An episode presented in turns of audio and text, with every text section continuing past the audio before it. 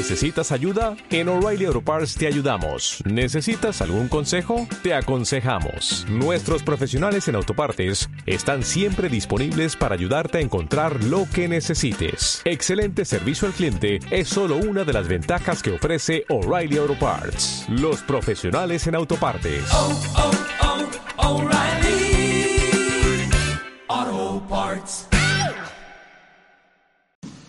Bueno, habíamos hablado en el video anterior sobre las diferencias de cómo se forma un chico cuando va creciendo y cuáles son sus, eh, ¿cómo se dice?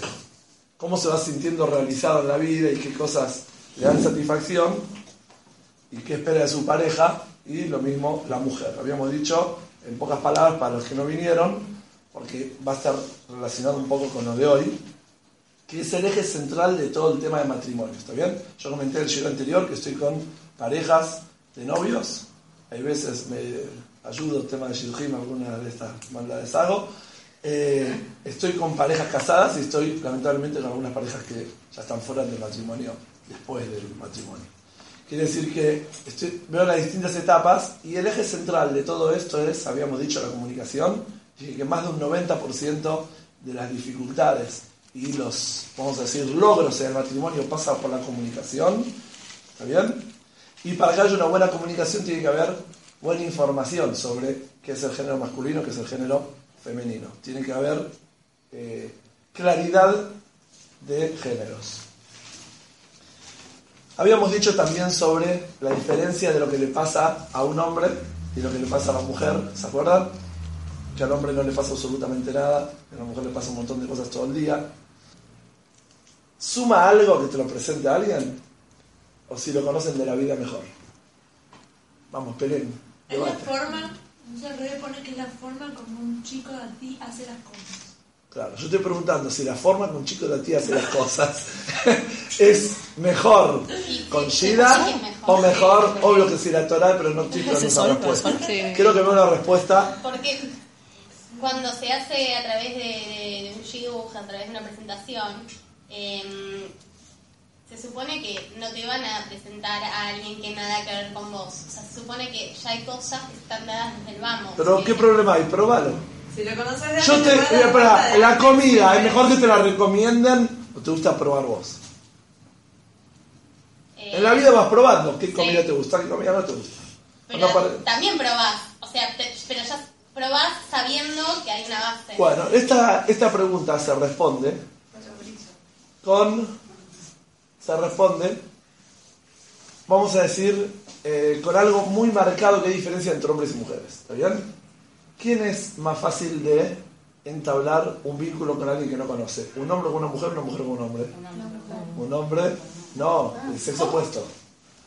¿Quién es más fácil entablar un vínculo? ¿A un hombre con una mujer o a una mujer con un hombre que no conoce? ¿Una mujer con un hombre que no conoce es más fácil? A mí depende.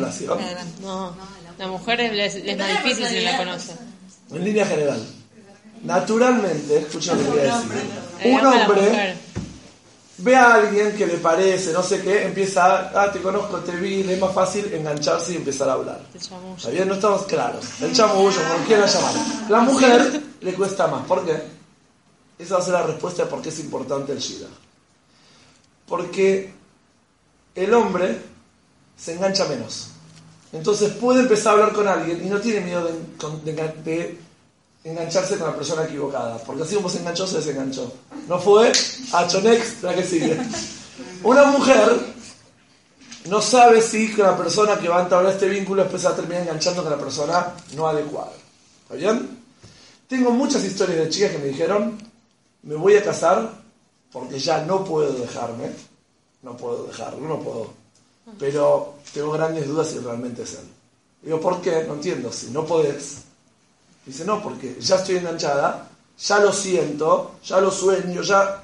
Pero no estoy segura que es él. El tema de Shida es un tema muy importante, porque hay veces te terminás enganchando con alguien por su apariencia, por su plata, por lo que sea, no importa. Te enganchaste por en la vida, la influencia social te fue llevando a que esta persona y después que ya está súper enganchada, eso quizás no es para mí. Entonces el tema de Shidduch es muy importante porque la persona que te conoce a vos, que lo conoce a él, puede decirte, esta persona creo de que tiene características que van. Ahora, todo tiene que ser a través de un rabino, todo tiene que ser a través de un sharhan, cada uno según su nivel de religiosidad.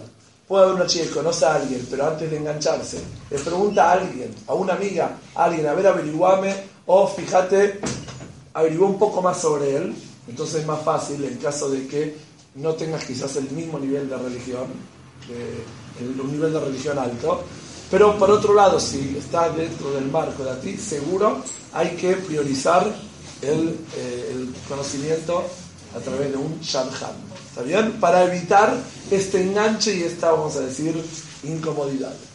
Entonces eso quería decir antes de eh, empezar los temas centrales de hoy. Había dicho el shur pasado si hay diferencia entre amor a pasión. Y en el flyer, no sé si lo vieron, ese mandón de propaganda, decía, ¿es amor verdadero o es atracción o algo así? ¿Cómo uno puede saber si está atraída por una persona o si realmente la quiere? ¿Cómo sabes si el muchacho que te está conociendo está atraído por vos o te quiere? ¿Por dónde pasa la diferencia? Porque pasa muchísimo esto, de que salen y quieren volver a salir y aparentemente está todo bien y después de un tiempo, como contamos en la clase pasada, no se querían. Y quizás se casaron y vivieron juntos antes. ¿Cuál es la diferencia entre sentirse atraído o quererse verdaderamente? No es una contradicción, porque a quien querés, no pasa nada. Porque a quien querés también tienes que sentirte atraída, ¿no? Porque no vas a querer a alguien que no sentís nada. Pero la pregunta de fondo es, ¿cómo sabes si es solo atracción o si es amor? Y le voy a contar, ¿eh? No hay demasiado amor, no no hay demasiado amor, que mascabó la sol. Te dijeron que este es para vos y te casas. No, tampoco. Por eso entonces. Hay lógica y hay atracción. ¿Qué quiere decir? Que entendés que puede ser para vos sí. sentís atracción. Bueno, pero amor, olvídate, ni lógica ni atracción. ¿Alguna puede explicar de qué se trata el amor? Una pregunta más difícil. ¿De qué se trata el amor? Dos personas se atraen se gustan, ¿eso quiere decir que se aman? No, no. ¿Cómo se demuestra que hay amor en dos entre dos personas? Porque cada una hace un espacio para la otra. ¿Cada una? Se hace un espacio para la otra. ¿Qué quiere decir? en tu vida. Explayate, muy interesante también, pero explayate, a ver, explica. ¿Cómo sabes? Quizás te atrae la otra persona, está todo bien, como dicen, lógicamente encajamos bien, pero quizás no hay amor. La definición de amor es imposible, pero voy a explicar algo, cómo se nota cuando hay amor, porque el amor es algo muy personal. No vamos a definir acá qué es cuando hay amor entre las personas. Pero cómo medimos si hay amor entre las personas, o hay nada más interés, atracción o otras cosas que no son verdaderamente amor. Yo le voy a contar una anécdota de una chica que me dijo, estábamos hablando por un tema de Shidduch, y yo qué sé, y me dice, te digo la verdad, no estoy dispuesta a escuchar ningún Shidduch. ¿Por qué? Me dice porque yo hace unos meses salí con alguien, no funcionó y me quedé muy enganchada con esa persona. Entonces no tengo lugar en mi corazón para otra persona. Y digo, ¿y esta otra persona te quiere? ¿Esta otra persona eh, hay posibilidad? ¿Por qué se dejaron? No, no hay chance. Se terminó, se terminó para toda la vida. Yo sé que no va más. ¿Y qué pasa? Me dice, no, pero yo me quedé enamorada y vos te quedaste enamorada de esa persona. Pero bueno, sentate, vamos a hacer un servicio. Entonces, bueno, creo que era en esta habitación. Y empecé a preguntarle qué es estar enamorada de una persona y qué es estar enganchada con una persona. Porque Luis se enganchó tal. Lo único que podemos saber es que se enganchó. sabes si realmente se quiere. Pero ¿cómo me dices? Si hay amor, pues nada más enganche. Entonces yo le dije lo siguiente. Atracción, enganche, interés puede ser de un solo lado. Vos podés estar enganchada con una persona, vos podés querer a alguien y vos podés estar interesada de alguien, sin que la otra persona quizás eh, te ame, sin que vos la ames. Vos podés estar muy interesada en alguien y realmente pensar mucho y podés estar no enamorada, no sentís nada por la otra persona. ¿Por qué?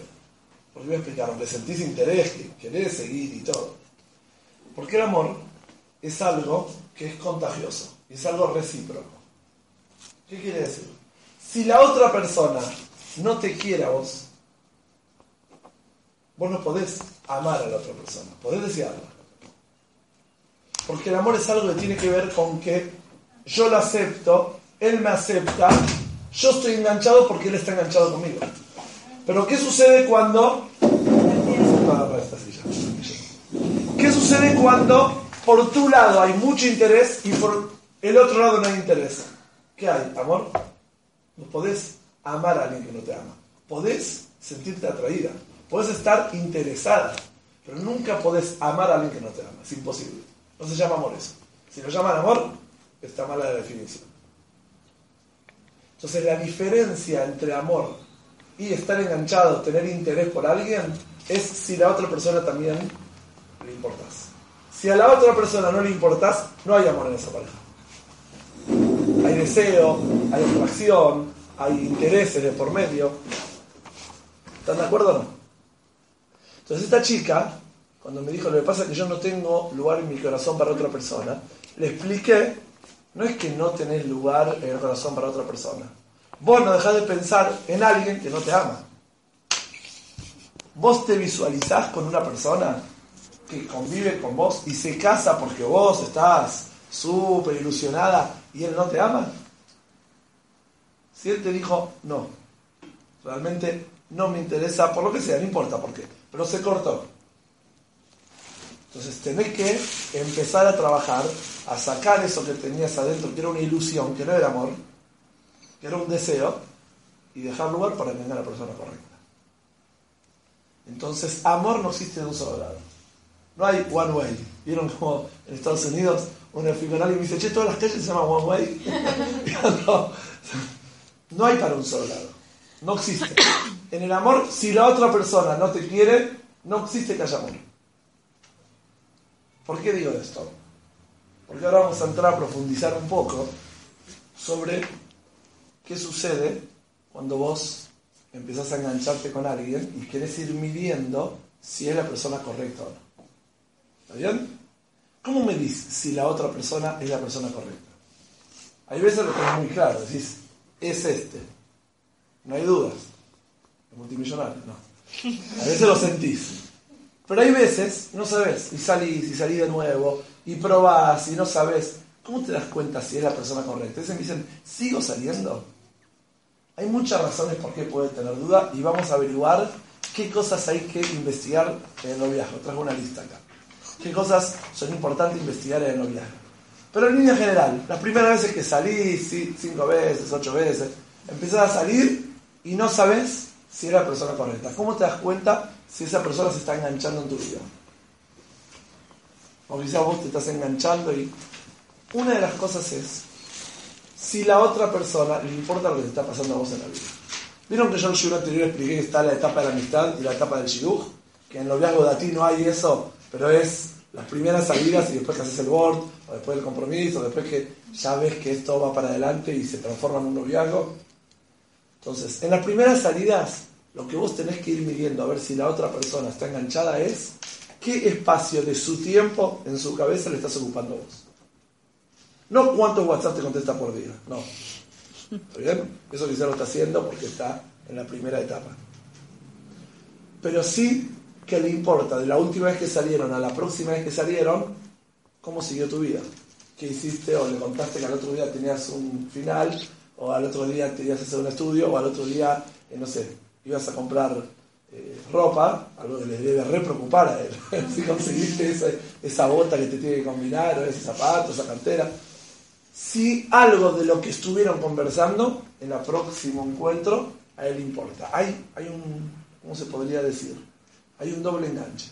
Porque si no hay eso, es muy probable de que vos estás muy enganchada y pasa mucho que me dicen, che, salí dos, tres veces, recolgado, no me contesta, no, no, recolgado nada. No hay clic. No, pero cada tanto salimos. No, no. Pero si él no intenta salir de nuevo con vos, de a ratos se engancha, de a ratos no hay amor. Está conociendo, la atraes. Entonces esa atracción eso. Amor es cuando en la cabeza de la otra persona pasás a estar vos. Y eso es una de las cosas que va a marcar si continúa saliendo. Ahora, como dije la otra vez, ¿se acuerdan del Shigur, el caso de esa chica que él estaba muy ocupado y no le contestó el teléfono? ¿Cuánto tiempo era? ¿Un día entero? ¿Dos días? No sé. Que ella ya pensaba que, eh, no sé, que no la ama, que se enganchó con otro. Que, era dos horas. Dos horas primero no le contestó y después, y después cuando le contestó, hasta la otra vez que hablaron había pasado dos días. Pero es que había pasado nada. ¿Está bien? Ahora, ¿qué sucede? Puede que no sea nada, que está muy ocupado, no podemos medir a todos por igual. Pero en línea general, cuando empiezan a salir, si de repente desaparece, aparece, desaparece, aparece, no es una persona que se enganchó. Entonces vos puede ser que hayas sentido atracción y somos seres humanos, existe la atracción, pero tenés que saber que no se trata de eso amor. Si esa persona la vas a convencer que siga saliendo con vos, vas a tener una persona al lado que lo convenciste, no una persona que te ama. Y así hay un montones. Lamentablemente un montones de casos. Tengo que se casaron y hablo con él, con ella. ¿Le pueden explicar qué pasó? No, no, la verdad, él tanto, tanto me perseguía. Él tantas veces me mandaba flores, él tanto. Pero no había amor. Había mucho perseguimiento. Y ella quizás no sentía, pero veía de que él tanto la seguía y se dio, lo mismo al revés. Quiere decir que tiene que estar muy claro si lo que se va tejiendo es cada vez más atracción o cada vez más amor. ¿Es clara la definición o tiene algunas preguntas? Porque es un poco... Pero hay veces que la gente pregunta, puede ser que porque le importa el otro en general, o puede ser que Oh. porque tipo quiere quedar bien. Otra, otra vez que estuve hablando tres horas de zapatos, bueno, mínimo le No, pregunto. ¿qué el hombre, si no le interesa, si le interesa mucho es un esfuerzo para preguntarte algo. Si no le interesa, no te va a preguntar nada de la salida anterior. Pero hay les importa el prójimo, por No, más que sea un vecino. por la forma de ser. Hay personas Claro. que quizás son muy dadas, muy sociables y te van a sacar conversación de lo Es que verdad. sea. Pero ese tipo de personas que se quedó pensando en algo que le dijiste y te lo vuelve a preguntar, no es que te saca un tema de conversación ahora. Y viste, el dólar subió a 14.30. ¿no? te está hablando de algo que igual hablaste. Quiere decir que registró algo de tu vida y le importa que tu vida entra a su vida. Pero por ahí tiene muy buena memoria y se acuerda de todo lo que le Todo puede pasar. Puede, puede pasar de todo. Estoy hablando en línea general. En línea general, si a vos te conecta con algo, no hay algo que te va a decir, pim, pasaron el test, pasen por ahí, están enamorados. No hay un test, estamos hablando de líneas generales. Después está lo que vos sintiendo. No es como el aeropuerto y un radar que te va a decir. ¿Está bien? Pero si tanto, si tanto te atrae, digamos, ¿eso no genera interés también? Porque, Sí, ¿cómo pero atracción e interés no es amor. No, no, pero estábamos diciendo de que si la otra persona se interesa por vos porque te pregunta qué sé yo, eso sí, digamos, te indica que... No interés por vos, se interesa qué te está pasando. Hay dos cosas. Es un juego de palabras. Una cosa es, eh, le interesa a vos, es un interés que tiene por vos. Otra cosa es que te ama.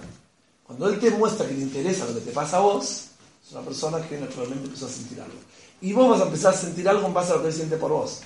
No es algo de que él lo va a elaborar desde su lugar, desde su lado. Y esto es lo que yo dije la otra vez. El matrimonio no es comprar un objeto. En un celular puedo estar enamorado del Edge Galaxy 6. Puedo estar súper enamorado de ese aparato. ¿Qué importa si el aparato está enamorado de mí? Lo agarro, cuando no quiero lo pongo en vibrador, no me hinches.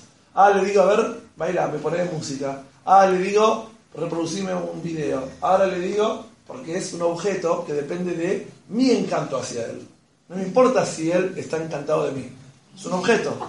En el matrimonio, lamentablemente, hay muchas personas que convencen al otro que vendas, dale, vende, vende el producto, te vendiste, te expusiste porque él está muy interesado, te dispuesto a invertir, invirtió, invirtió, invirtió, y después te dice, pero pará, pará, sos mía, ¿vieron cómo se dice? Ya sos mía, como dice Arjona y todo lo demás. Sos mía, ¿qué dice sos mía? ¿Es un objeto? ¿Dónde salió la definición? Que es de él. Pero cuando insisten, convencen, es como que piensan que están luchando por, es- por lo que ellos quieren. Claro. Pero luchar y convencer, ¿viste? La diferencia no es fácil. Es verdad. Luchar, ¿sabes lo que es? Demostrar cariño, demostrar afecto. Entonces hay veces no te das cuenta que estoy interesado y la lucho. Pero convencer es otra cosa. Convencer es decirte, olvídate, vas a tener todo. ¿Vale? Y te empiezo a hablar de otras cosas que no sé yo. No vas a encontrar una mejor familia.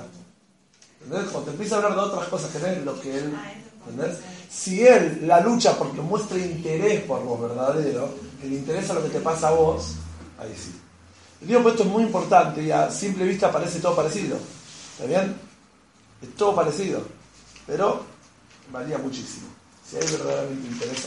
Estoy volviendo al ejemplo del celular. Muchas personas invierten mucho en la pareja y es como que invirtieron mucho en un celular. Y después dicen, ahora tengo poder sobre el aparato. Porque realmente, y empiezan los reclamos. ¿Por qué estás con esa cara? ¿Por qué no estás contenta? Porque invertí tanto en comprar el producto que ahora me tenés que rendir todo lo que invertí. Eso es porque fue una compra. Te convenció. ¿Está bien? Ahora, es muy difícil, y esto lo voy a explicar, que el hombre, hasta que se case, entiende, entiende de qué se trata el cerebro femenino. Es casi imposible. ¿Está bien? Hasta que conviva mucho tiempo y esté casado y sienta compromiso. Si convivieron, no, no sabe de qué se trata, hasta que no se casen. Cambia mucho si convivió, se casó. ¿Está bien? Porque mientras conviven, todo el día tienen que estar conquistándose. Cuando se casan, verdaderamente es la vida real. ¿Está bien? Game over. Terminó el jueguito y ahí empieza el enseño matrimonio. No es un chiste. Game yo creo que es una de las definiciones más eh, reales de lo que es el matrimonio. Terminó el juego. Ahora empieza en serio la vida real. Ahora, ¿qué sucede? Hasta que no se casa, no sabe verdaderamente qué le sucede al cerebro femenino. ¿Por qué? Porque a la mujer tampoco sabe qué le pasa a ella misma hasta que no se casa. En una de las clases que dimos de esto, el título era ¿Seré yo? Y abajo decía ¿Será él? ¿Por qué seré yo? Porque la mujer también se termina de descubrir después que se casa. Y ahí se da cuenta y dice, uy, pero yo tengo esto, tengo lo otro. Quizás el histeriquismo antes servía para hacerme la, coqueta, ahora soy histérica en serio. ¿Y cómo cambia histeriquear para mostrarme coqueta o ser histérica en serio en la vida? ¿Está bien? Cambia mucho. Entonces después en la vida empiezan a darse cuenta de que se trata la personalidad de uno, la otra persona descubre y ahí empiezan a tejer un vínculo real. Todo lo que se va tejiendo en el noviazgo es nada más conocerse y ver las cosas que obviamente tienen que saber antes de casarse, que ahora vamos a hablar. Pero después, por dónde pasa la, vamos a decir, la personalidad masculina, la personalidad femenina, lo van a ir conociendo después de casados. ¿Está bien? Juntado, de novio, no hay vuelta que dar, no se conocen nunca.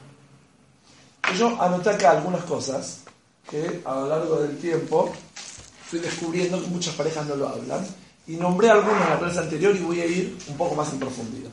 ¿Está bien? Una de ellas es el tema de familia. ¿Te casás con la familia o te casás con el muchacho exclusivamente? ¿El noviazgo esto? ¿Cuándo te casás? Ah. Con el muchacho, pero la familia influye mucho. Para mí el muchacho. El chico y ¿Con chau. quién te casás? Sí. Un chico. ¿Con el muchacho, con el chico? Pero la familia influye. No, no. Si él la deja entrar en la Bueno, familia. por varias razones voy a explicar que te casás con la familia y por varias razones voy a explicar que te casás con él, no con la familia. Vamos a ver cómo es compuesto. eso también. Primero de todo de que él es familia. El muchacho es parte de una familia o no. Entonces te estás casando con parte de una familia. Entonces desde un punto de vista, seguro te estás casando con una familia. Porque él es parte de una familia. Está bien, con una parte, pero como dice el Tania, agarras una parte, agarras todo. Pues tiene que ver con toda la influencia de la familia. Entonces no hay duda que casándote con alguien te estás casado con la familia. Por otro lado, por otro lado, tenés que saber que lo que pasa entre él y su familia no tiene que ver con lo que pasa entre él y vos. Y ahora vamos a analizar esto. No importa si él con su familia tiene un montón de hábitos. El tema es qué construyen ustedes dos juntos. Si él con la familia tiene un tipo de vinculación que no es sana, una vinculación tóxica, una vinculación, como la quieran llamar, no precisamente tiene que ser esa la vinculación de dentro vos.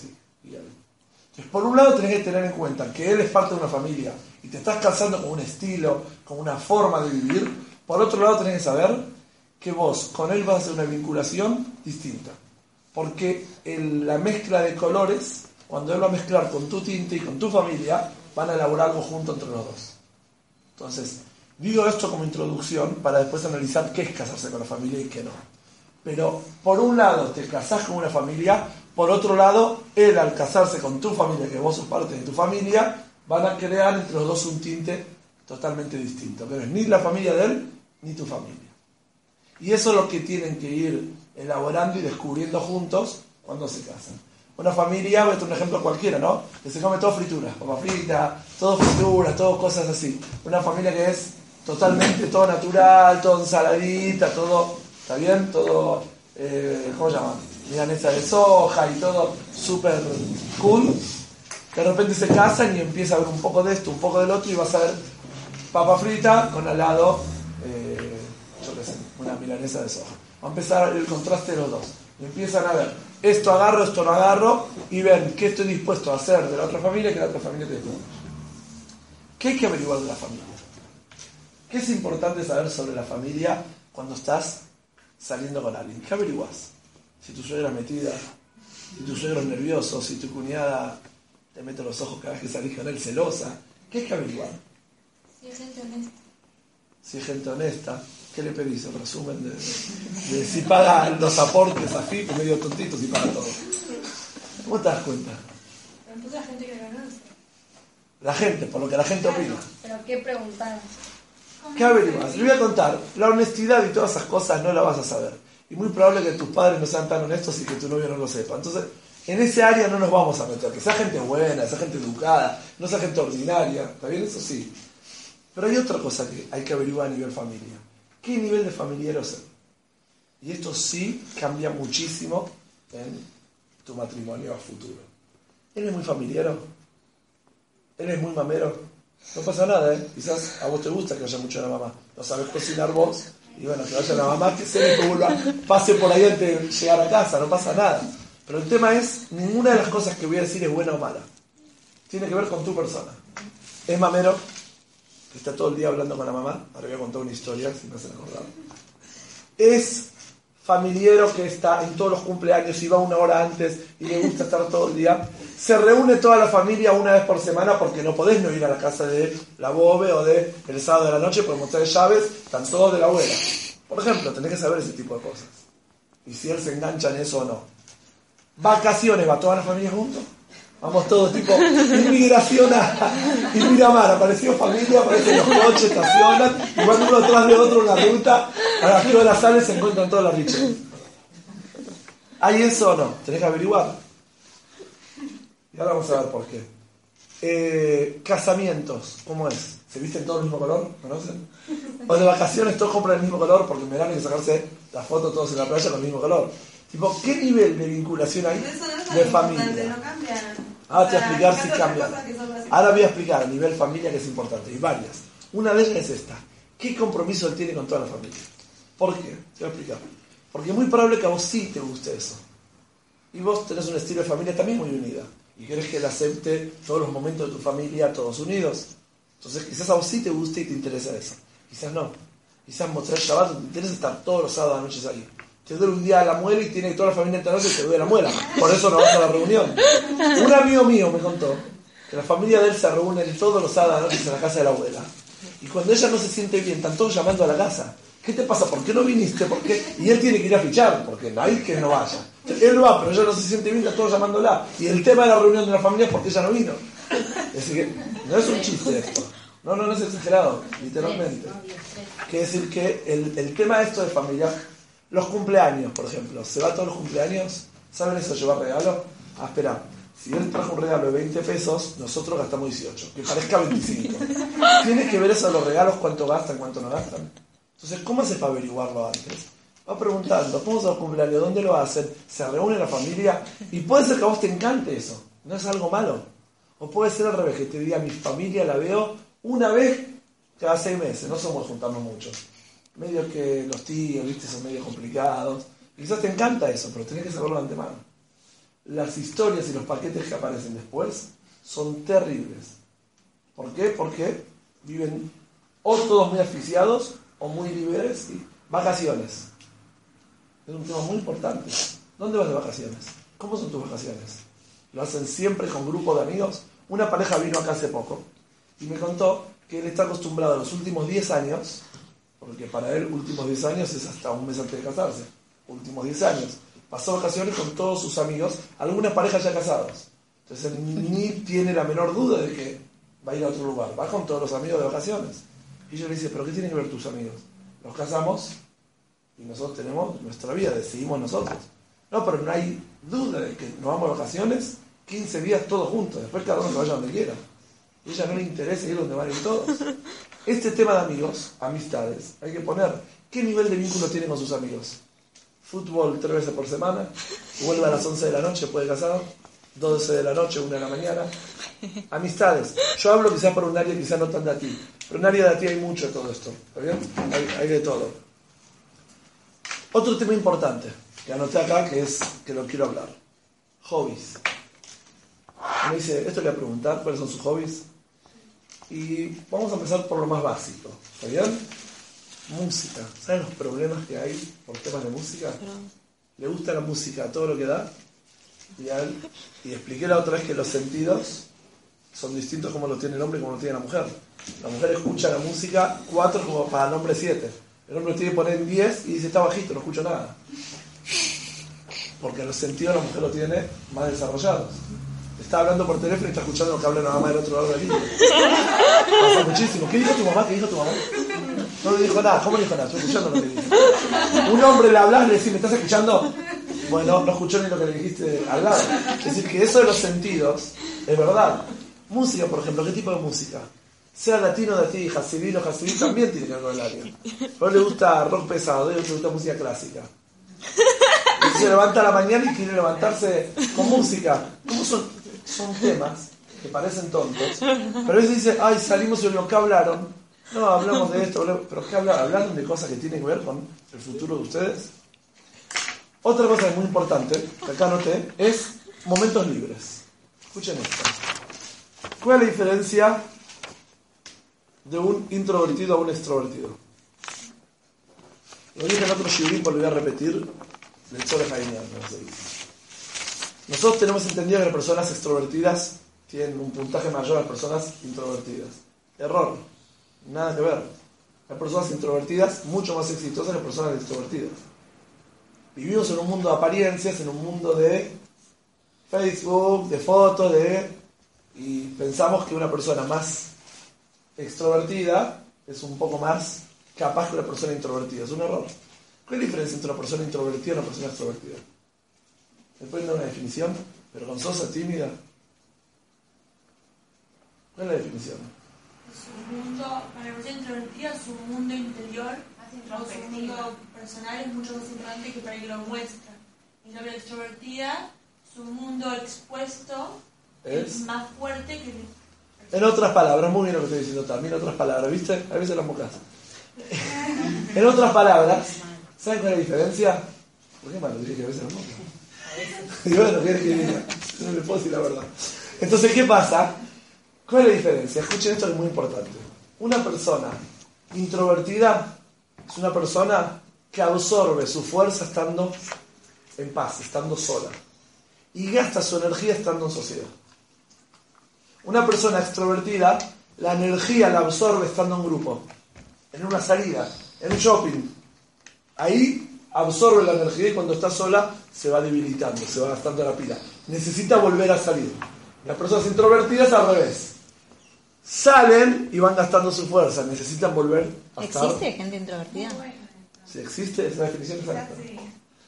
Parece, suena gente que, que absorbe energía estando solo, ¿hay? ¿Cómo si hay? ¿Me estás cargando? para el extrovertido, el introvertido no existe. Y para el introvertido dice el extrovertido agarra fuerza afuera. Al revés, terminó de estar con gente que vaya a la casa a respirar, a su espacio, ¿no? Obvio, 100%. Pero no, no, espera, espera. escuchaste en una fiesta que dice, ah, no aguanto más, me quiero ir?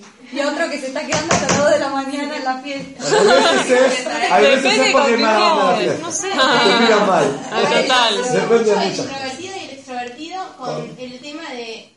Eh, y como, como que para mí una persona introvertida es una persona que quizás no se anima tanto a, a exponerse digamos. No es que no se anima, le cuesta estar en el mundo externo. No le cuesta. No lo elige. Una persona que es extrovertida, ¿le cuesta estar en el mundo interno? Sí, le cuesta mucho. Pero al revés, no le interesa. Los dos. Les cuento el ejemplo típico. Una persona que es súper extrovertida. Quiere estar, eh, está esperando, le tocó un viaje 13 horas solo. Empieza a entablar vínculos hasta con la zapata. Ay, qué linda la cadenita, ¿dónde la compraste? ¿Qué perfume te Pues estás hablando con la zapata. Una persona que no puede estar 13 horas a Europa a viajar sin hablar con nadie. Y otra persona dice, ay, me cansé de tanta gente, necesito mi espacio para llenarme de energía. Entonces no es que no puede, no le interesa eso. Y le cuesta, pero ¿por qué le cuesta? Pues no le interesa eso. No es que le cuesta. Voy a agarrar a una persona introvertida y decir, ¿sabes qué? Parate acá y da una cátedra le una charla. Le cuesta porque no le interesa entrar a ese mundo. No es que le cuesta porque le falta una habilidad. Como dije antes, nosotros tenemos la tendencia a discriminar y decimos, los introvertidos tienen un puntaje menos que el extrovertido. Nada que ver. Es otro estilo de vida. El Jinuj en educación nos enseñan esto para entender a los chicos. Y quieren agarrar al chico y que sea el pibe que haga el fabremen y todo, no para para su chico introvertido necesita otro tipo de actividad. Entonces no es que lo voy a desarrollar mejor, eso es discriminar. Como que es mejor si es extrovertido que si es introvertido. Nada que ver. Ahora, ¿qué sucede? Que mientras uno está de vacaciones pasando la bomba, el otro está sufriendo. Porque ella está de vacaciones en su casa con la música clásica, con un libro, en su punta, y él la quiere ayudar. Dale, dale, vamos a salir, vamos a. Y ella piensa que ahora Game Over terminó y tiene que empezar a lo mismo otra vez. Ella sale y le dice a él, ¿no querés ir a un lugar que estemos en silencio, tranquilos? Un lugar para leer. Dice, ¿por qué te pasa? No, para así descansamos, pasito, tomamos fuerza. ¿Tomamos fuerza? ¿A dónde? Les voy a contar. Eh, en mí debe notar, ¿no? Si soy introvertido, extrovertido, se nota. Estaba yo de vacaciones en Rosario. Íbamos con Eliana, Rosario, Rosarina, a Funes íbamos. ¿No? Que Funes, alguna conoce, es una zona quinta, como decir acá Castelares, Seiza, Cani, un lugar así. Una quinta con pileta, con todos los chicos todos contentos. Pasaba dos, tres días y empezaba a treparme por el alambrado. Y decía, no, no, escucha, escucha, eh, yo vengo a descansar pero no vengo a angustiarme la vida. Mirá la puesta del sol, señor. Mirá lo que es la puesta del sol. En capital no la vemos, mirá que nos trepemos, vamos a piso 14. Digo, mirá lo que es la puesta del sol. Digo, pero para atrás. Eh, ¿Qué me estás hablando vos? ¿Que, que me caiga en un llanto de angustia? Vamos al ruido, le digo, Rosario no hay shopping. Sí, me dice, está uno de los shopping más grandes, se llama Alto Rosario, todos estos. Le conocí todos los shopping. claro, ¿qué vas a hacer estando en una quinta? Porque dice, vinimos a una quinta. El abasto toma tres cuadras. Pero ¿qué pasa? Estaba, yo estaba descansando. Y yo estaba descansando. Después de un tiempo empecé a entender que hay una necesidad así. Y no molesta esto a la pareja, pero sí es importante saber cuáles son, qué elige el otro hacer en sus momentos libres. Y si vos estás en sintonía de soportar eso. Hay que respetar también. Claro, respetar y quizás con la persona que salís. Vos sos extrovertida y él es introvertido. Y no pasará, pues te la bancás esos momentos y esos rincones de silencio de él. Porque vos, no que, como dijimos antes, estás interesada por la otra persona, no. Te importa verdaderamente la otra persona y estás dispuesta. Pero a veces decís, no, no puede ser. Él cabe ya a la vacación, necesita un mes de montañas. No, me mato. Busco una bien alta para tirarme. Pero pasa. Pasa muchos problemas, yo no me le digo. Los meses que más trabajo son en vacaciones. Se va a reír. A veces estamos de vacaciones, estoy en Israel y los WhatsApp que tengo en vacaciones son los momentos más difíciles. Pues son los momentos donde se nota más la diferencia. Estamos caminando, estamos trabajando, estamos yendo para un lado para el otro, no estamos la diferencia. ¿Cuáles son los momentos que más discusiones hay, lamentablemente? Shabbat. Parece que no. Pero uno de los momentos más problemas son los baites, Shabbat. En el año. Cuando llegan las vacaciones es un momento muy importante que hay que empezar a... Y dentro de estas cosas que estoy hablando, en las vacaciones, todos los hombres me dicen algo que es muy típico. Estoy de vacaciones. ¿Por qué fabrican los problemas? Si está todo bien, ¿por qué hay que buscar problemas? Y esto está relacionado con lo que tenemos el anterior. La mujer está pasando cosas todo el día, entonces todo tiene que ver con todo y todo le interesa. Y al hombre no pasó, estamos de vacaciones. No, pero ¿y por qué esto y por qué lo otro? Está bien, bueno, pues está de vacaciones, está buscando la solución, mientras que a la mujer el problema la divierte. ¿Conocen la agenda de esa mujer? esa mujer que antes de dormir agarra su diario íntimo y escribe, ¿no? Entonces pone, hoy los chicos vinieron de la escuela, tomaron la merienda tranquilo, se fueron a bañar sin, sin problema, cenaron sin quejarse que la comida estaba fea. Prácticamente un día sin sentido. ¿Por qué? Porque no tuvo desafío, no tuvo problema. No es que busca el problema la mujer, obvio que no, pero se siente muy encontrada el problema. En donde no hay problema dice, upa, ¿qué pasó? No pasó nada. ¿Para qué me desperté? Hubiera seguido un día normal. Mientras que el hombre, mientras menos problemas tiene, un día espectacular. Hay problemas, se le cortó el día. Esto, es esto tienen que saber. Porque como dijimos el chivo anterior, empiezan a tablón con una persona y vas con todos los problemas de tu día y pensás que lo súper entreteniste, porque estuvo espectacular la salida. Le contaste todos los problemas, le contaste todo lo que te pasó y él debería, él debería tipo re sentirse divertido porque tuvieron mucho lo que hablar. Y él llega y dice, me saturó, no sé lo que quería. Yo me siento con chicos después de las primeras salidas y me dice, ¿podés creerme que piensa que soy el coche de la maravilla? Viene, me dice, me deja papelito con sus problemas. ¿En serio? Y lo asfixió al pibe. ¿Por qué? Porque piensa que la vinculación que tiene con otra amiga es la vinculación que tiene con un hombre. Y me dijo problemas, problemas, problemas. Realmente quería resolvérselo, porque el hombre cuando escucha un problema, ¿para qué es? Para resolverlo. Y ella me lo explicaba, no, que no era fácil resolverlo, que era más grave. Y yo trataba de responderlo, porque si me está preguntando, el hombre habla de un problema, para resolverlo. Y la mujer no, ahora para que el problema era parte de la vibración del momento. Y él quería apagar el fuego, explicarle, no, no va a pasar nada. No, pero no sabía, pero me dice, me saturó, volví a casa, me dice, no sé, no sé, la verdad no sé si quiero salir de nuevo. Y ella no lo hizo con mala intención. Ella lo hizo para que sea interesante la salida. Bueno, ¿y qué hay que hacer? Entonces, escúcheme, problemas, dificultades y todo eso, cuando lo querés hablar y lo necesitas, le decís, escucha, no quiero ninguna respuesta, necesito que por 5 o 10 minutos hagas todos esos gestos, me escuches, empatices y después cambiamos de tema. ¿eh? O no te los creas porque yo los problemas fluyo con los problemas, no me molestan a mí, no me des soluciones. No, pero es literal, no es un chiste, es tal cual es literal. ¿Está bien? Bueno, otra cosa que hay que averiguar antes de casarse que hay que hablarlo. ¿Qué pasa con el tema del trabajo? Ahí dice, y tus padres se meten, ¿no? ¿Qué hace el chico? ¿De qué te va a mantener? ¿De qué van a vivir? ¿A qué se dedica? No, muy, eh, trabaja muy bien, vende, compra por internet. el pibe se defiende muy bien, cambia el coche todos los años.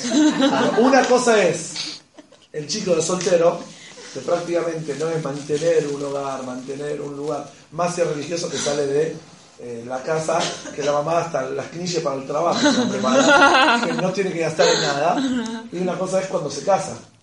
Tenés que tener en cuenta si él tiene un trabajo estable, no le tenés que decir, a ver, ¿qué, qué opina tu jefe sobre vos? No. Tienes que preguntarle qué hace y averiguar si es estable con sus trabajos. Si él está de trabajo en trabajo, generalmente no es una persona responsable. No quiere decir que no te puedes enganchar con él. Pero tenés que saber si vos también tenés un estilo así, que no es algo bueno o algo malo. Hay personas que les gusta, le aburre todo y van cambiando, no se adaptan a un mismo patrón. Como les dije, no son cosas buenas o malas. Pero para determinadas personas puede ser algo bueno, para determinadas personas puede ser algo terriblemente malo. Pero si está en su primer trabajo, Espera un poquito. Si es su primer novia, espera un poco. ¿Está bien? Bueno. ¿Qué pasa si la mujer gana más que el hombre? Si la mujer gana más que el hombre. Buenísimo. Eh, les voy a contar esto porque es un tema muy importante. No es fácil de hablarlo de novio este tema. Pero la pregunta del millón es, ¿tiene que haber una sola caja, dos cajas o una compartida y los vueltos chiquitos para cada lado? ¿Se entendió la pregunta? Esto no es para hablarlo de novios y no es fácil. Pero cuando ya se están por casar, sí. La última etapa antes del matrimonio, yo hago a las parejas que se sienten y que hablen el tema claramente. Conozco una chica que ella era corredora de bolsa. ¿Conoces mujer corredora de bolsa? ¿Qué es? Explícale qué es corredora de bolsa. Que vende acciones. Vende acciones y tenía ya clientes de muchos años y ella ganaba muchísima plata. Él era un muchacho que vendía por eh, Mercado Libre artículos descontinuos. cosas que iban sobrando, iba de mayorista, así que compraba, pero era algo muy variable y muy... Y ella ganaba muchísimo más que él. Entonces, eh, bueno, él daba por entendido que se casaban y iba a haber una caja en común. Y ella por entendido de que no, que tiene que ver. ¿Qué tiene que ver? ¿Qué lo que tiene que mantener? Y ahí empieza el tema de igualdad de derechos. No hay igualdad de derechos. En la Torah no hay igualdad de derechos. No existe eso. Hay igualdad de compromisos. No hay igualdad de derechos. En el matrimonio de la Torah no hay derechos. El único derecho es que sean fieles. No hay derechos. Porque el derecho es lo que el otro tiene que darme a mí. No, hay igualdad de compromisos. Desde el punto de vista de la Torah, hay igualdad de compromisos. Vos tenés que aportar al hogar, vos tenés que, alguno aporta plata, otro aporta, importa, como ellos van tejiendo el matrimonio. Pero tiene que haber igualdad de compromisos. No hay igualdad de derechos en la Torah. No existe. ¿Cómo entonces no tiene derecho la mujer a reclamar el hombre? Sí, pero es así. Yo tengo compromiso con respecto al otro y el otro tiene compromiso con respecto a mí. Está visto desde el otro lado. Ah, pero es un juego de palabras. No, no es un juego de palabras.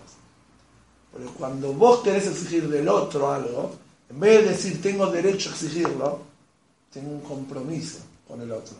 Por ende el otro tiene un compromiso conmigo. Pero no es que yo tengo derechos por sobre el otro.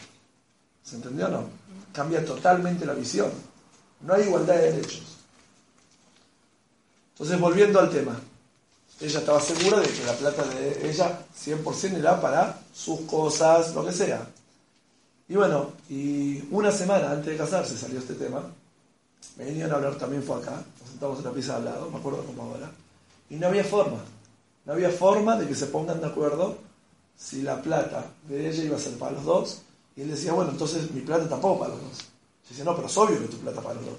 Y él decía, no, es obvio que si vos ganás 30 mil dólares por mes, aportes para el matrimonio. Cada uno lo veía como algo obvio.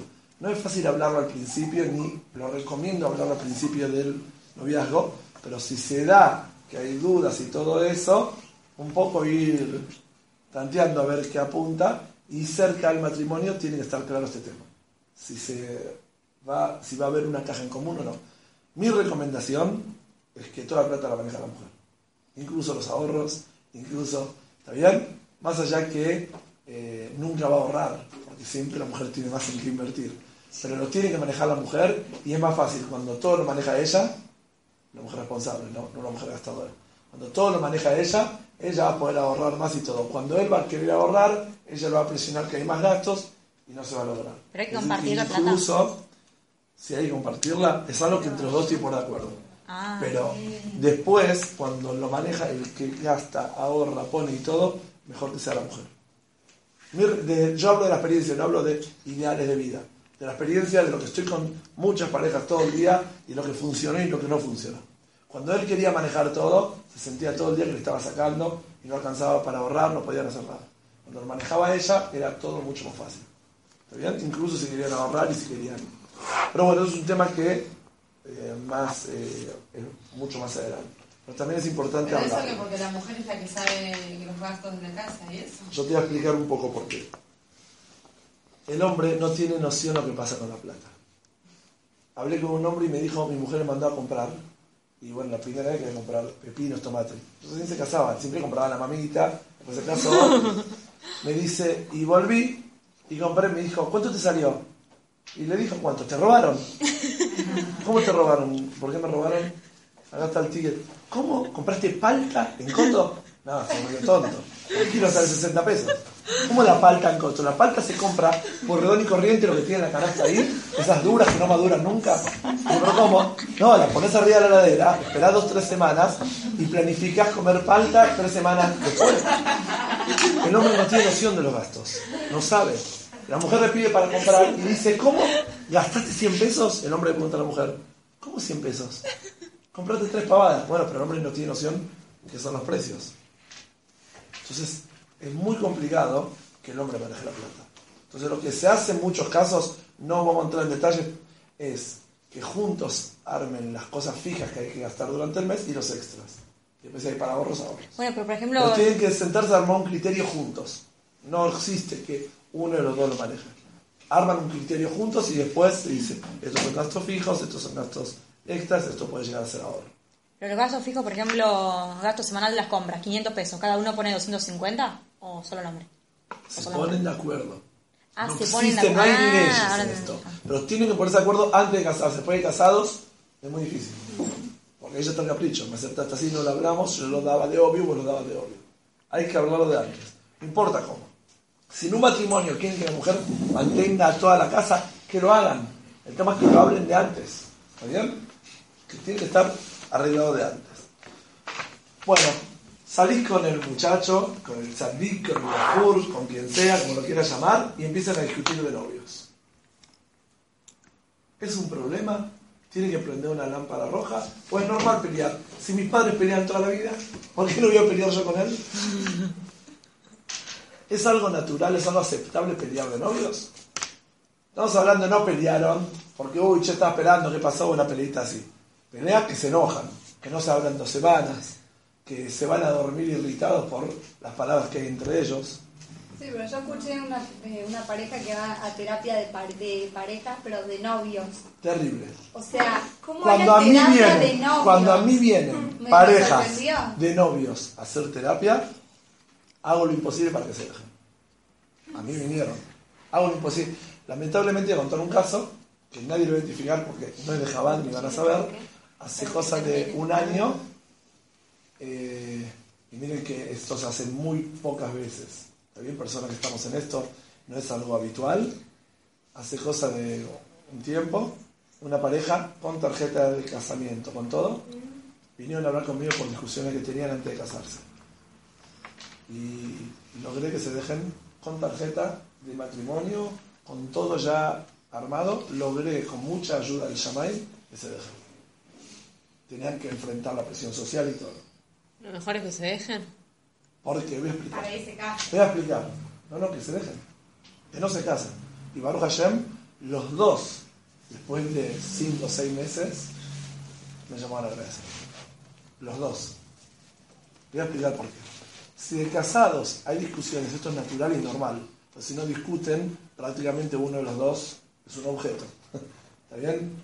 No es un ser humano que tiene sentimientos y que le cuesta cosas. Más el primer año que cuesta mucho. No quiero hablar ahora de eso. El primer año es un año donde la adaptación es más difícil. Pero cuando de novios que deberían estar queriéndose enganchar uno al otro, ya empiezan a haber conflictos, no es algo natural como después de casados.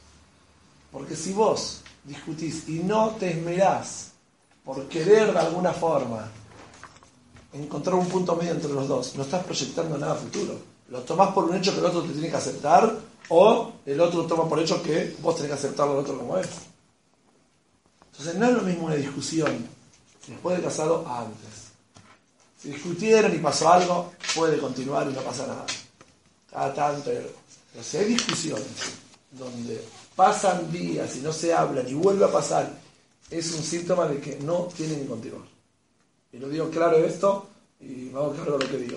De tantas parejas de que después de casar, de preguntar y novio peleaban todo el día. ¿Está bien? Porque si después de casado le cuestan muchas cosas, es natural, como dijimos la otra vez, que dejó, terminó la actuación y uno empieza a descubrirse a sí mismo, se descubre en otro área, hay incomodidades naturales, hay problemas que suceden el primer año, y esto lo aclaro, porque Baruch hay muchas parejas que lo escucharon antes, les fue más fácil después. El primer año es un poco difícil adaptarse a los distintos cambios, ¿está bien? Ni que hablar si el primer tiempo pues queda embarazada, o parto, el primer tiempo son muchos cambios que el matrimonio atraviesa muchos, vamos a decir, eh, estados de crisis, vamos a llamar. Pero es normal eso. El tema es si de novio hay mucha discusión, eh, no, no, no hay que continuar. Se puede consultar y pueden hablar puntualmente, lo estoy diciendo, déjense ya, pero es un síntoma de que la cosa no funciona. Cuando de novios hay discusiones serias, de casado las discusiones son mucho más importantes. Y le voy a contar una historia de una chica que está ahora saliendo, pero como está en otro país y no es argentina, puedo contar la historia. Una chica salió tres veces, cuatro veces, cinco veces, tan duro. La Shamhanit le dice, ya está, la próxima salida hacemos el board, ya está, ya está, ya está. ¿Qué hace la chica? Ella está en duda, no sabe, le gusta, no le gusta, tiene dudas. No, si tiene dudas, no, no puede Bueno, pero la mamá le dice, olvidate, es para vos, vos sos una chica muy indecisa, basta. Ya saliste seis veces, como dice salido, ya está. Saliste tres, cuatro meses. Me molesta que la gente apure. ¿Por qué? No, pero ¿hay algo de que puede ser que la chica sea indecisa y la tienen que empujar para que decida? ¿Hay algo? Depende. Y ella debería decir, bueno, hacemos un board, vamos para adelante. No, es una también depende de la chica. ¿Qué sé yo? El día de mañana se casan con el pibe y después la mamá, viste, hay cosas que a ella no le gustan y. Bueno, esta chica me cuenta, escucha esta historia, que la Sharjani le dice, ya pasó mucho tiempo. Ya está. Ya tiene que ser lo que el Rayet de Bote Sharjan, ¿qué es la palabra Sharjan? Sheker Dover, que es Efnotel. Habla mentira, lleva plata. Miren que me llevo bien con todas las Sharjanías de Argentina, pero creo que la gente en Argentina habrá hablado con todas. Que si no hablo mal de ellas. Pero hay mucho de, no pasa nada, está bien, pero ellas no se encargan de hacer los bailes. Pues. Ellas no son las que atienden el teléfono, uy, mira, después llaman a otras personas. ¿Está bien? Y luego preguntas, ¿y por qué decidiste casarte? No, no, la Shamhanim me había dicho que era el mejor chico que tenía para presentar. Es más, si no, yo tenía otra chica que estaba esperando, a respuesta mía. Como que hay, les cuento esto.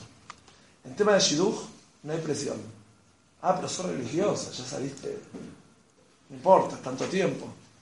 O haces una interrupción, como dice el Rebe, y te fijas si realmente lo extrañas y sentís cosas por él, porque a veces uno siente cosas por el otro cuando deja de salir, o seguís probando. Todas las presiones externas, que sea de tu mamá, de tus amigas, de la Sharjanit, la moral, la quizás la presión viene por vos. Ya saliste un tiempo, ya están por, y él está bastante entusiasmadito, y, y vos mismo te haces presión de tomar una decisión.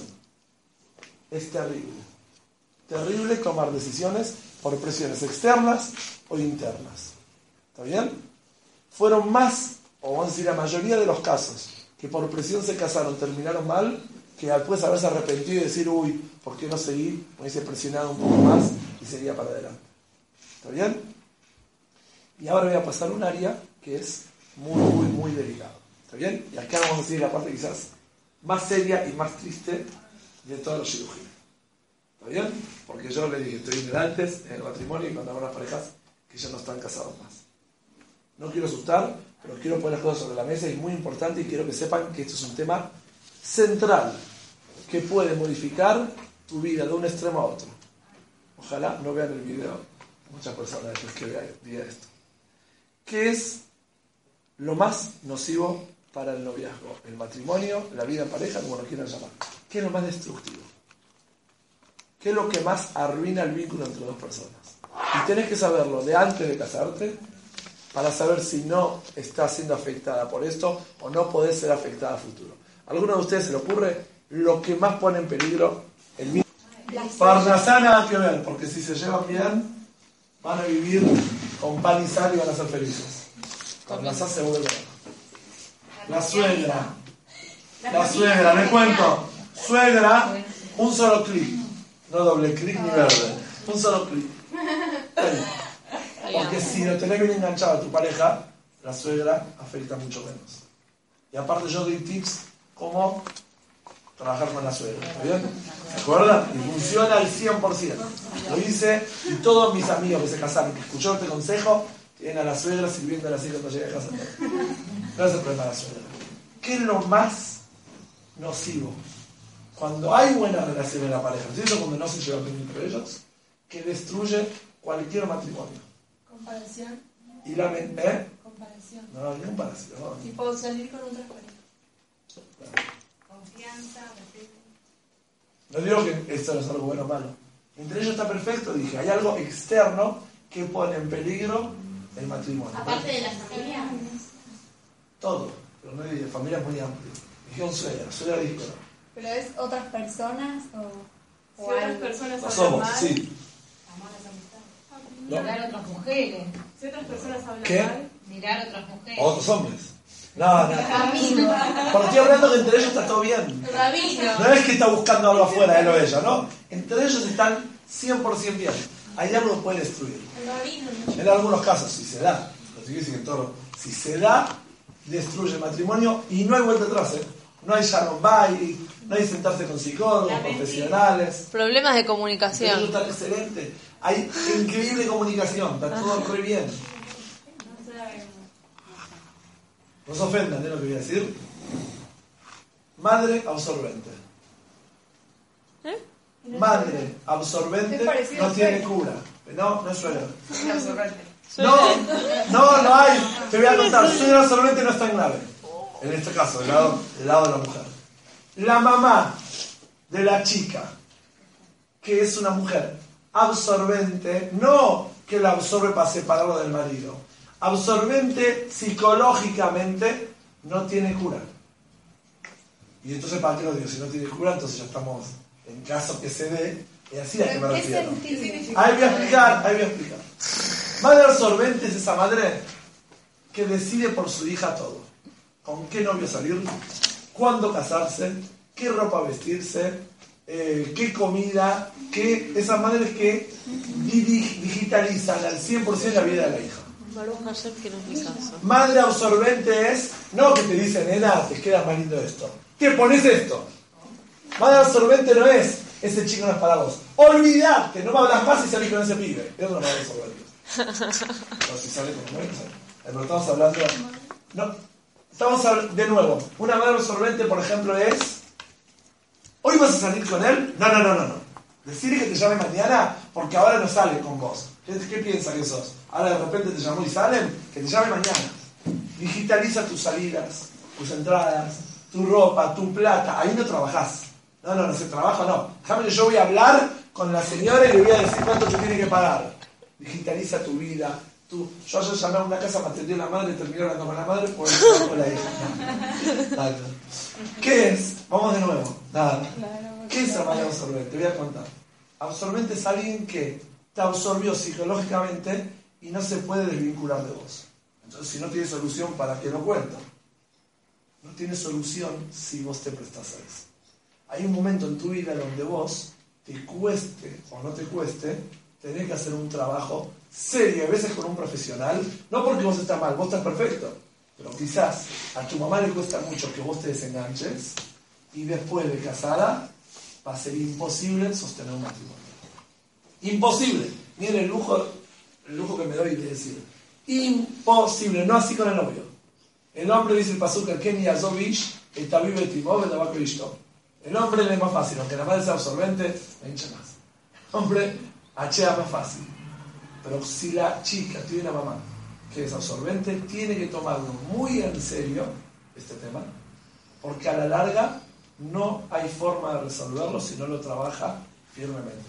Se casaron chicas así, que hicieron un trabajo muy serio, muy fuerte, y lo lograron, pero porque hicieron un trabajo adicional.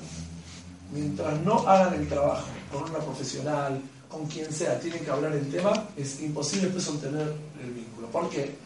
Porque ella no va a notar nada. Ella va en la vida, va a sentir todo igual, pero su pareja no va a poder convivir con una persona así. Y tengo casos que la mamá de la chica la casó a la chica, la divorció a la chica, enjuició al, al divorciado, lo puso bajo rejas, atrás de las rejas al ex marido de la hija y terminó psicopatando a la hija. Es algo muy interesante, no es un chiste, tema muy triste y muy fuerte, pero espero que no le pase a ninguna y no pase nada porque sucede parte de la vida, pero tienen que saber de que no hay forma de mantener matrimonio. No hay forma de resolverlo si no se trabaja firmemente con hacer esa desvinculación. Y desvinculación no es pelearse. Hay diferenciarse y hay pelearse. Hombres y mujeres en un casamiento religioso, ¿están peleados o están diferenciados? Están diferenciados por una mejizá. Ah, quiere decir que están peleados los hombres con las mujeres. Porque hay una mejizá en el medio, ¿no? Están peleados. Ah, pero hay mala onda ellos. No, están peleados. Nadie odia a nadie. Hay una mejizá que los diferencia. Eso es diferenciarse, no pelearse.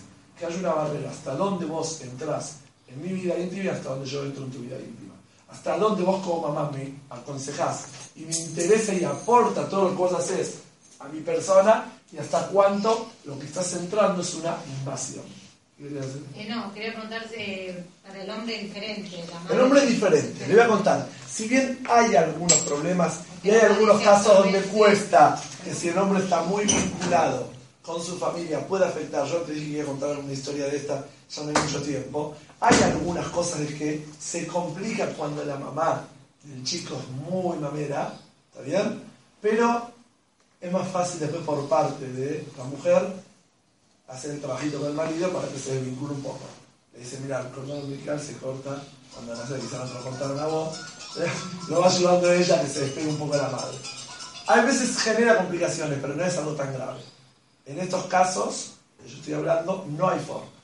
No hay vuelta atrás. Los casos que me encontré, que después de muchos años de casado, se dieron cuenta de esto las chicas, que todos los problemas que tenían con su pareja era o una madre absorbente ideológicamente, no es la mamá que te dice venía a casa todo el día. No es eso.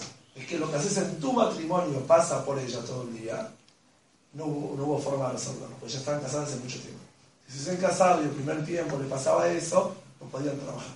Después de unos años de casadas, si descubrí que te pasa eso, ya muy difícil. ¿Está bien?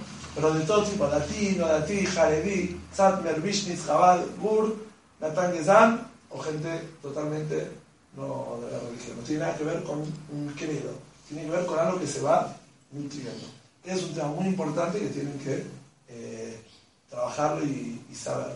Ahora, ¿cómo te das cuenta si tu mamá es absorbente o es influyente? Como dije antes. Si te digitalice y decide por vos, es absorbente.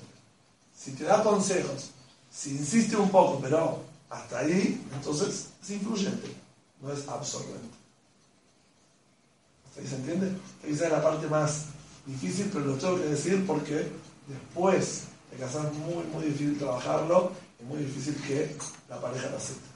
Bueno, voy a dar ahora un rato si quieren hacer preguntas. Nos cuenta y el próximo Shiur va a ser, voy a traer cuatro o cinco historias de pareja y quiero que juntas, entre ustedes, puedan identificar por dónde fue, vamos a decir, la dificultad del noviazgo y por qué en algunos casos se pudo resolver en otros casos no voy a traer casos reales cambiando nombres, direcciones, fechas, etc. Si quiere preguntarme lo que hablamos hasta ahora, ¿Me puede contar el cuento? ¿Qué cuento? Que dijo que iba a contar un cuento de, un, de un, hombre con la madre o algo así. Eh, la, la, historia es así. Un muchacho... Tengo que cambiar muchos datos. Bueno, un muchacho... Eh, la mamá del chico va, por ejemplo, reza en Bajurim. Y el muchacho le gusta Yaretzion. Se casó con una chica de Yaretzion.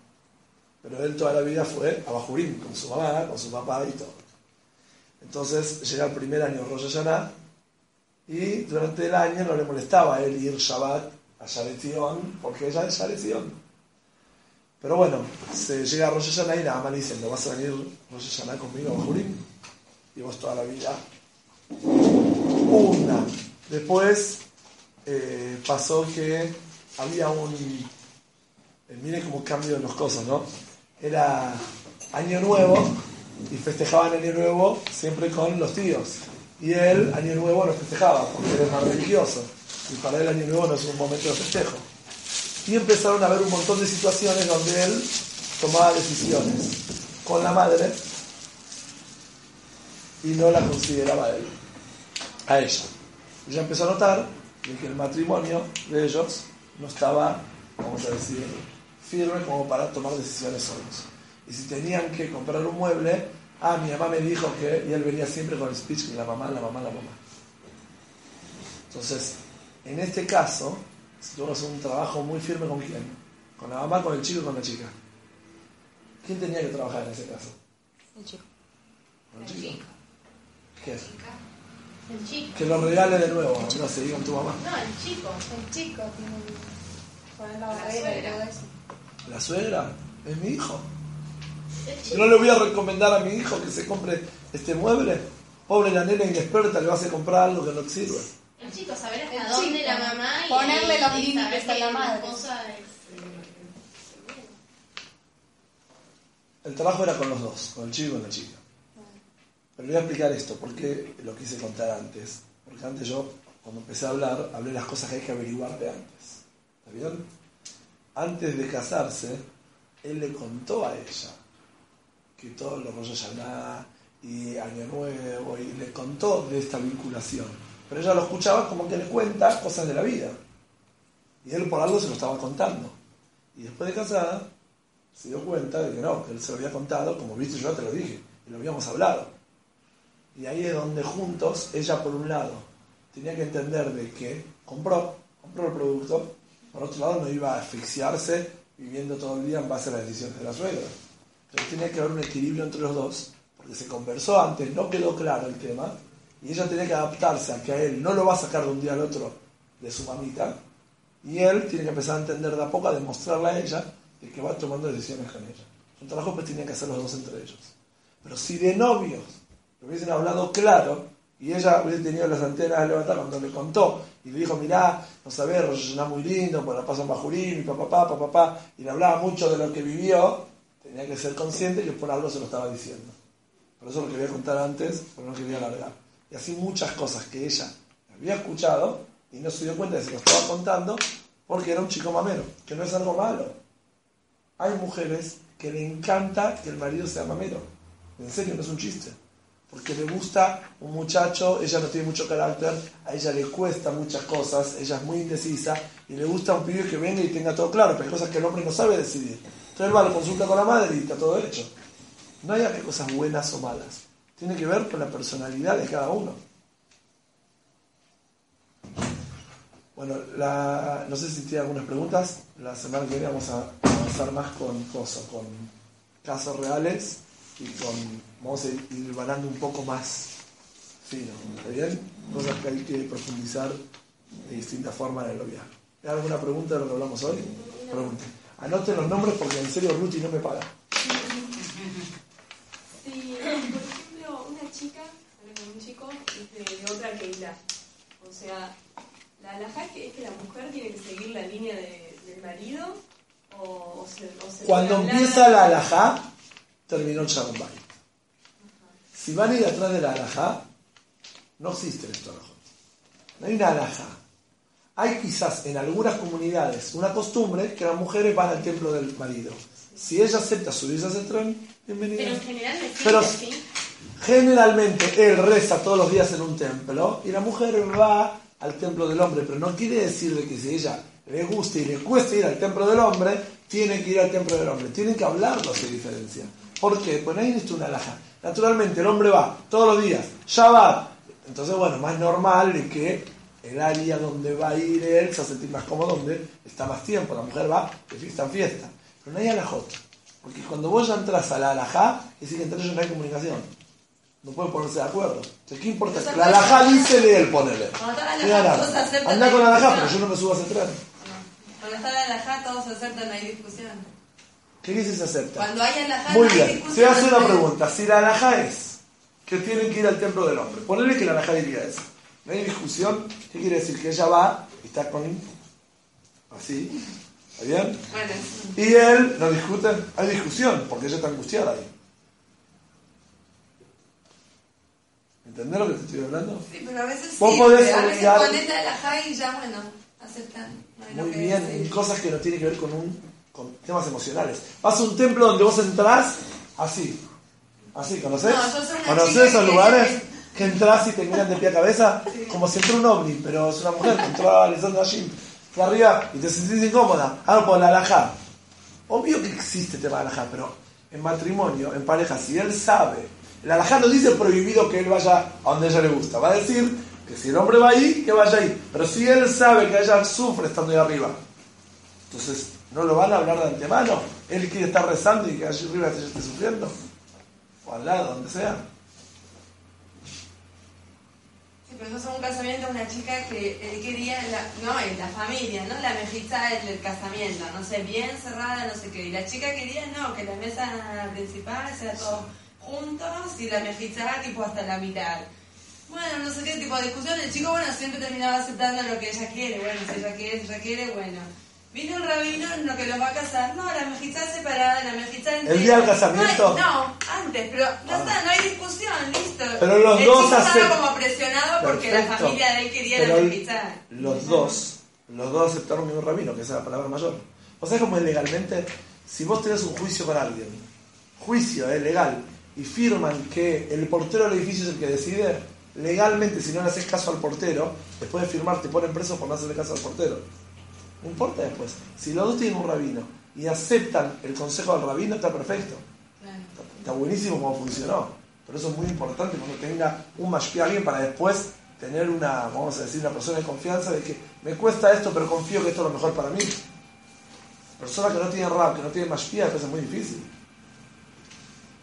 Pero estoy diciendo lo que no es así, lo que vos podés conversar y hablar y obvio que tenés que resolverlo con la persona que estás tratando. No hay en esto alajón, no hay un diccionario. Hay un muchacho que aprendió cómo tiene que tratar a la mujer. Entonces eh, le enseñaron que a la mujer le importa que le pregunten cómo te fue en el día y todo. Entonces él entró acá y sacaba el papelito. Ahora espera, espera. ¿Cómo te fue? ¿Qué dice acá? En el, en el- sigo el papel. El papel dice que te tengo que preguntar cómo te fue en el día. Esto tiene que fluir un poco más natural, tiene que haber. El tipo leía todo cumplía todo. Le preguntaba todo. ¿Alguna otra pregunta quedó?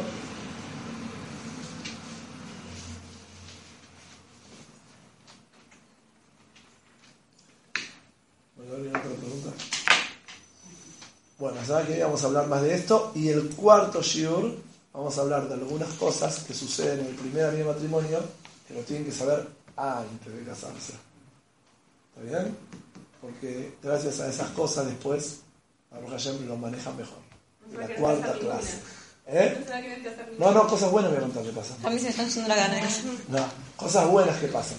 La próxima clase vamos a hablar más de casos puntuales y vamos a ir un poco más profundo en la vinculación entre hombre y la mujer. Y la última clase va a ser cosas que suelen suceder y cómo se puede trabajar de antemano para que sea una primera etapa de matrimonio exitosa. Buenas noches, hasta el próximo.